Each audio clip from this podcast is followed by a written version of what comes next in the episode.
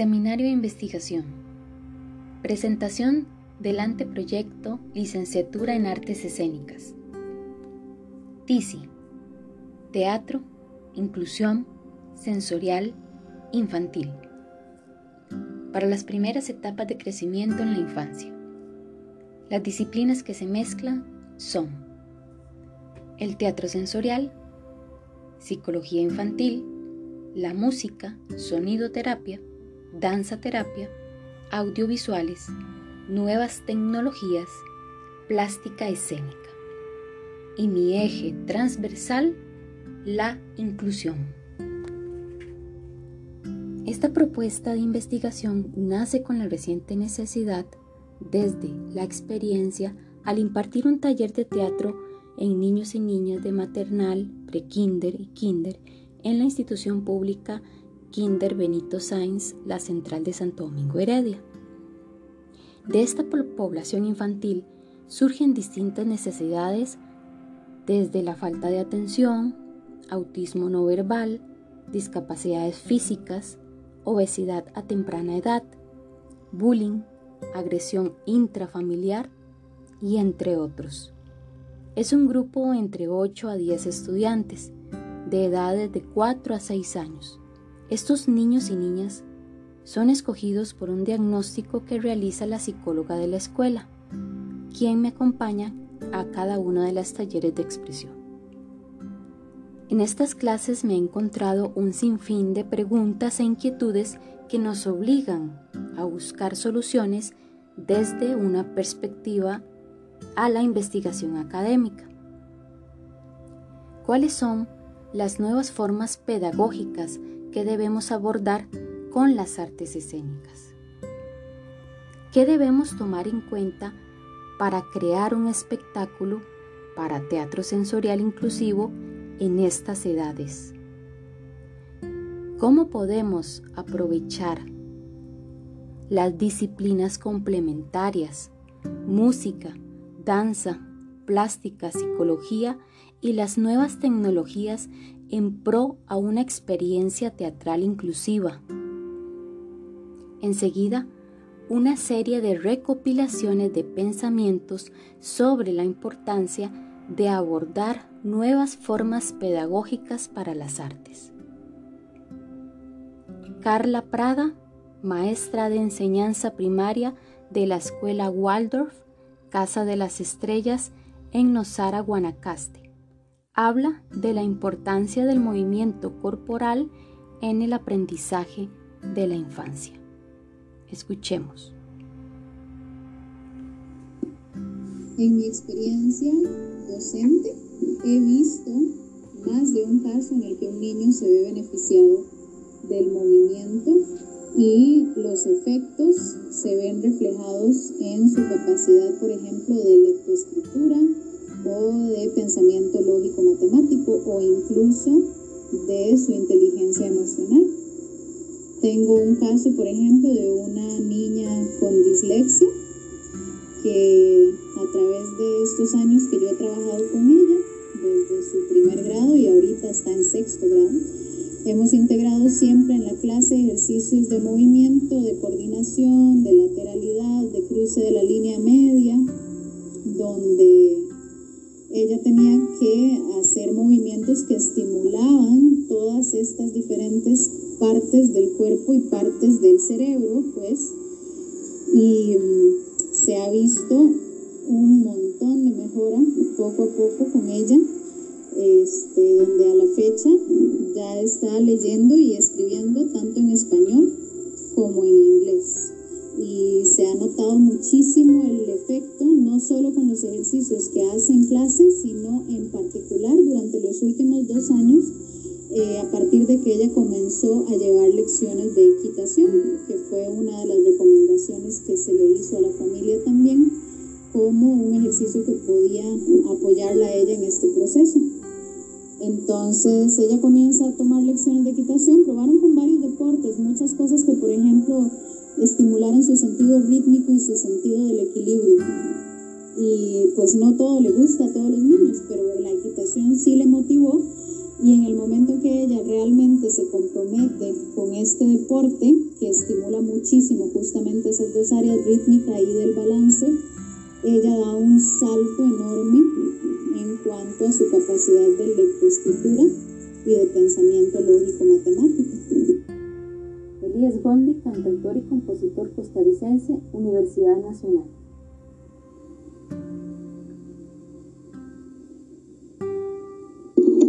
Bueno, yo considero que el acercamiento de la infancia con la música es súper importante porque se fortalece en diversas áreas. Primeramente, por medio de canciones, por ejemplo, el niño y la niña conocen diferentes aspectos de diversas disciplinas, como la literatura,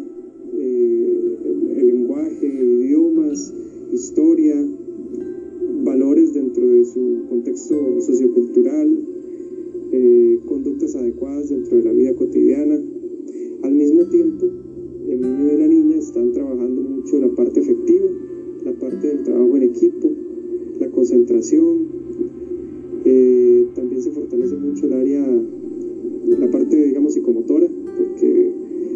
eh, por, la, realizar diferentes movimientos con partes del cuerpo de forma simultánea, la coordinación motora, digamos, se fortalece muy bien lo que es el trabajo de los dos hemisferios del cerebro. Y bueno, se plantea retos también. Eh, le ayuda a fortalecer mucho su autoestima y su área, su parte creativa, ¿verdad? Entonces considero que es bastante eh, importante presencia de la música en la formación de la niña o el niño desde los primeros años. Luis Flores Jiménez, director e intérprete de la agrupación Ya Danza. Para mí es vital que las artes escénicas sean realmente accesibles o inclusivas para la población con discapacidad, porque esto va a fomentar muchísimo la participación, ya que no solamente estamos desde un lado espectador, sino que eh, hablando sobre la inclusión real, eh, ser partícipes y estar dentro de lo que es el espectáculo es algo en que nos podemos desarrollar desde la parte artística, pensar que la discapacidad es algo que las artes escénicas son una herramienta fundamental para promover eh, la participación, para promover la inclusión dentro de nuestra sociedad, eh, es algo que tenemos que trabajar. Eh, desafortunadamente una de las cosas en las que no se contemplan es la formación, entonces muchos y muchas hemos tenido que ser autodidactas, personas con discapacidad hemos tenido que ser autodidactas en todo eso es un proceso muy lindo, pero que sí necesitamos muchísimo apoyo y por el cual eh, creemos, como le dice el libro de cuerpos potentes de, de Concuerpos, no sabemos en el instante cuando vamos a presentarnos y dentro del público está el futuro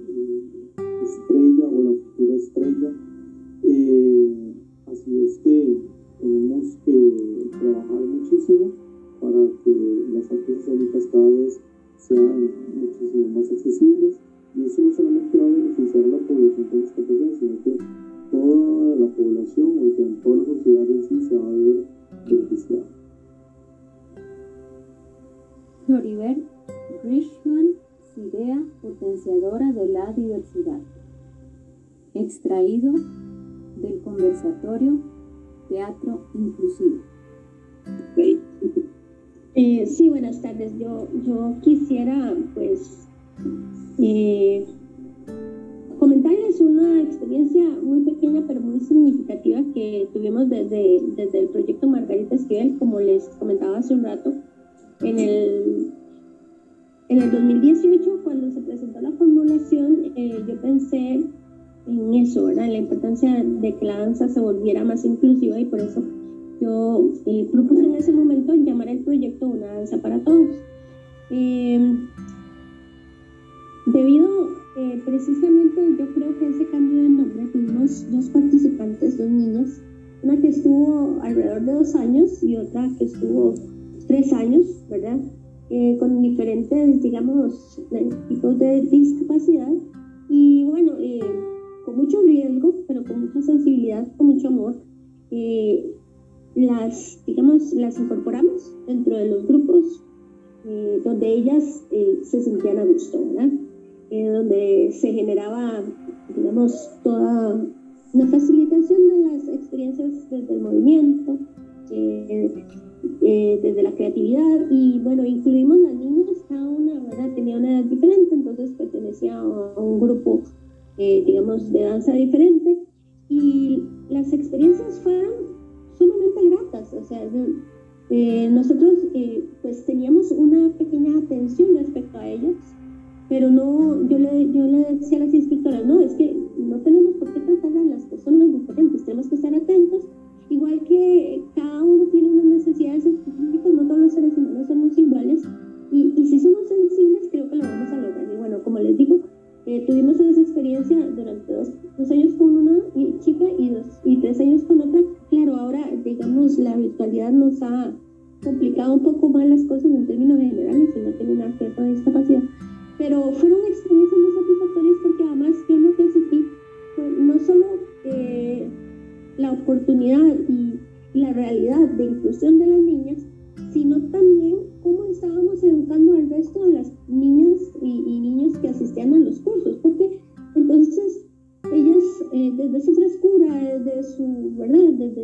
sus energías, desde su positividad y todo, todos, este, todas articuladas súper bien y, y, si era necesario ellas mismas nos ayudaban ya que si las instructoras no tenían que intervenir y, se, se, generó una experiencia tan bella que las, bueno, las mamás de las chicas estaban sumamente satisfechas y pues nosotros también. Quiero finalizar con una frase de Pablo Freire que dice así. Aceptar y respetar la diferencia es una de esas virtudes sin las cuales la escucha no se puede dar.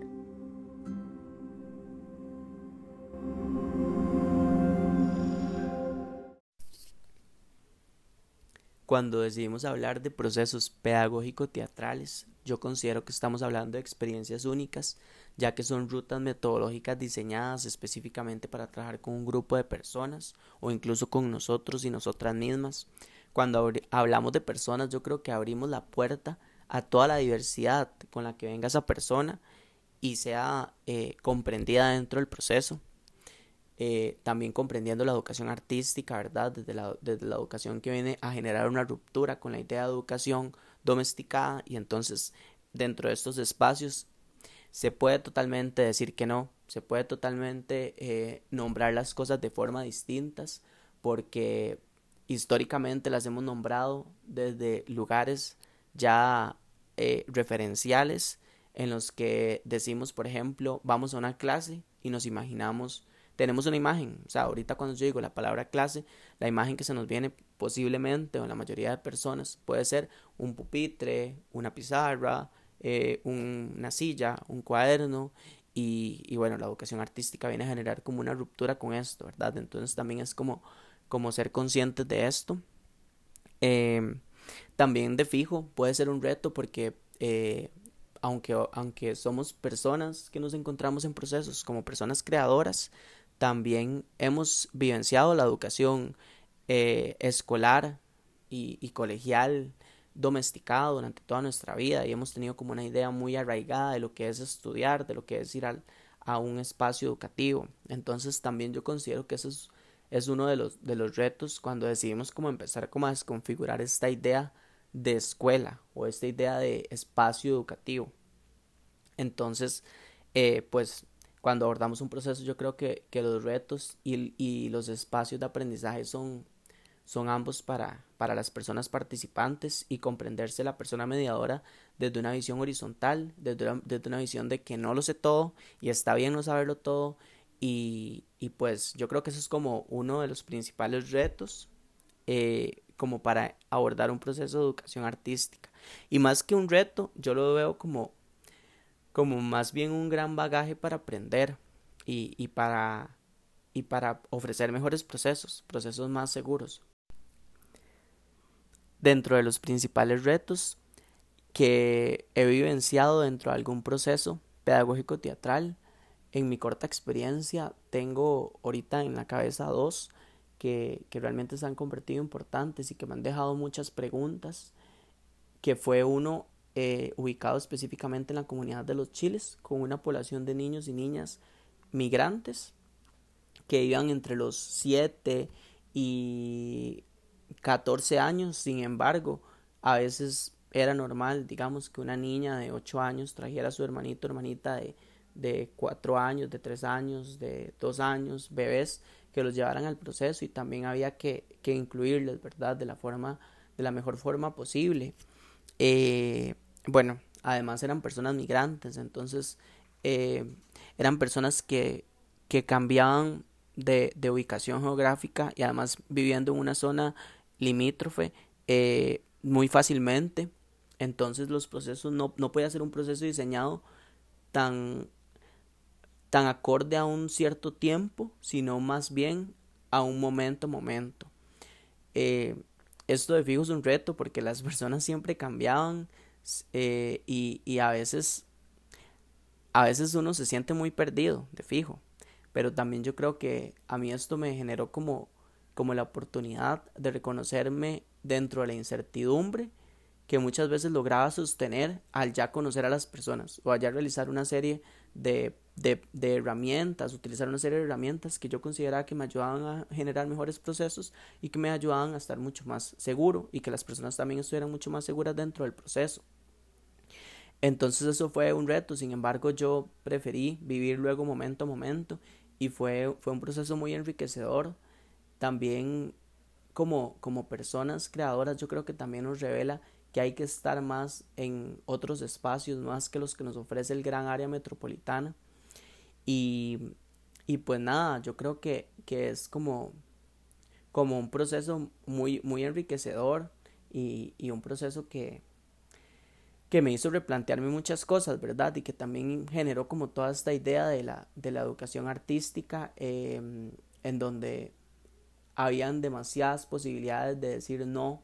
no entiendo, no entiendo esa palabra, eh, un proceso totalmente contestatario, un, un, proceso muy sincero, en donde mm, en donde las personas llegaban y decían que no iban a iniciar un proceso porque estaban muy cansadas, porque habían caminado demasiado y porque además tenían hambre y porque además andaban sus pies mojados porque habían caminado por mucho, por, por tiempo bajo la lluvia o por barro o lo demás. Era un proceso muy sincero. Y yo creo que, que también cuando los procesos son sinceros, nos, nos revelan como la parte más sincera y honesta desde nuestros, desde nuestros lugares como personas mediadoras y también nos, acercan a buscar la forma de resolverlos de, de este, desde este mismo lugar, ¿verdad? Y también nos generan mucha experiencia. Otro de los procesos que también se convirtió en un proceso bastante significativo y que, se, y que me provocó muchos retos y es uno de los procesos más recientes que he desarrollado, que fue un laboratorio pedagógico teatral para personas adultas mayores que desarrollé con el Ministerio de Cultura en el año 2020 eh, y precisamente el proceso se venía desarrollando en cuantos empezó como a, a, empezamos a evidenciar toda la situación de crisis sanitaria en el país eso pues convocó a que el proceso se pasara totalmente a una eh, presencialidad virtual porque además era una población en condición de riesgo en cuanto a los beneficios, hizo que muchas personas de otras partes del país pudieran acceder al espacio. Y en cuanto a las cosas no tan positivas, en cuanto a los puntos no tan positivos, son el hecho de que muchas personas que no tenían acceso a la tecnología, pues no pudieran estar, lo cual lo convierte en un proyecto, en un, en un proceso, en un proyecto de una u otra forma excluyente, porque hubieron personas que no pudieron mantenerse dentro del proceso. Y son cosas que a veces se nos salen de las manos porque evidentemente yo no tenía ni los recursos ni las posibilidades de poder como llevar eh, las herramientas tecnológicas a, al grupo de personas que no tenían acceso. Eh, y sin embargo las personas que tenían acceso fue todo un proceso de capacitación que son procesos que muchas veces revelan como el currículum oculto dentro de un proceso pedagógico pues empezar a capacitar desde cómo abrirse una cuenta Zoom desde cómo ingresar a un link desde el WhatsApp, eh, desde cómo acceder a otras herramientas tecnológicas, porque eso es como algo que revelan también los procesos tecnológicos que nos convocan a buscar cómo generar redes con otras herramientas que encontramos dentro de la web. Y, y, además que era una población que no podía estar mucho tiempo, por ejemplo, frente a la computadora porque tenían como condiciones de vista. Y, y todo, todo esto fue revelado dentro de, dentro de este cambio, dentro de esta este, rápida migración a la virtualidad. Entonces también fue fue un proceso bastante movido y fue un proceso de mucha escucha. Fue un proceso en donde a veces llegábamos, además por la situación pandémica que estábamos viviendo y que aún seguimos viviendo, que a veces llegábamos y las señoras me decían, lo único que quiero hoy es escuchar bolero, ¿por qué no te pones un bolero por ahí? Y, y eso lo escuchábamos bolero y lo bailábamos a las distancias, pero lo bonito es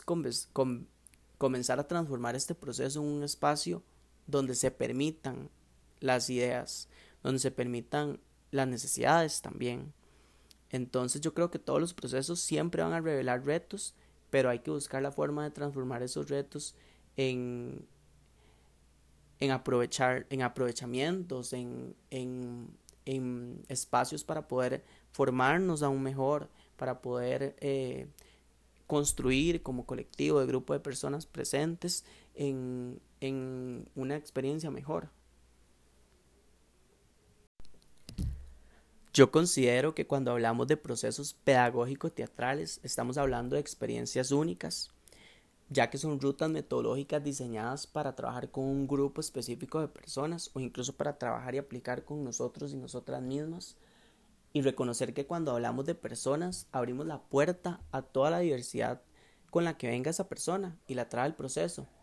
Y, y más que considerar como retos metodológicos, yo considero que es buscar y apropiarnos de, de las metodologías ya existentes, de las metodologías que pues que han sido probadas por bastante tiempo y, y encontrar las formas, encontrar los portillos en donde podemos aplicar nuestro bagaje creativo, en donde podemos aplicar nuestra criticidad dentro de un proceso y en donde podemos ajustar ese proceso al grupo de personas con las que estamos trabajando. Eh, definitivamente no podemos hacer un diseño metodológico y aplicarlo en, en Heredia Centro y luego ir a aplicar el mismo diseño metodológico, así como lo consideramos tan estrictamente en Sarapiquí, yo creo que no funcionaría y, creo que revelaría un proceso eh, que no responde a las necesidades de las personas, un proceso no inclusivo y un espacio incluso, me atrevería a decir, no seguro, porque no es un espacio que se está diseñando para el grupo de personas. Entonces yo considero que las metodologías siempre tienen que tener, siempre tenemos que darnos ese permiso de de mm, generar una ruptura con lo que ya tenemos y, ver qué es lo que se necesita y, y, tener como esa relación con la persona y no solamente pensar como en que en que esta metodología la quiero seguir porque me va a dar este resultado porque las personas no tenemos fórmulas y porque además si lo vemos desde un punto de vista la educación artística la educación artística viene a generar una ruptura con la educación domesticada que cuando me dicen imagen de escuela yo de fijo pienso porque fui parte de esos procesos educativos en donde pienso que tengo que estar en un pupitre, en donde el pupitre diga mi nombre, eh, porque no puedo cambiar de lugar si ya no me gusta, porque no puedo decir que no, y donde tengo como un cuaderno, un lapicero, una silla, y eso es lo único que necesito para aprender, cuando sabemos que para aprender, o al menos para mí, lo primero que hay que responder son las necesidades básicas. Una persona no puede llegar a un proceso de aprendizaje eh, con hambre, no puede llegar a un proceso de aprendizaje eh, si tuvo una situación en su hogar eh, antes de llegar al espacio. Y no solamente las personas que participan dentro de un proceso, sino también nosotros y nosotras como personas mediadoras. No eximirnos de eso, no, no jamás nos eximimos, más bien somos parte y es bonito y es rico reconocerse como parte de este grupo de personas porque también empieza a generar una, una, un cambio en la idea de persona mediadora y lo podemos empezar a visualizar desde un punto de vista más horizontal, como persona que ofrezco algo, pero que también puede ser totalmente transformado y no hay ningún problema, porque estamos aprendiendo ambas personas de este proceso.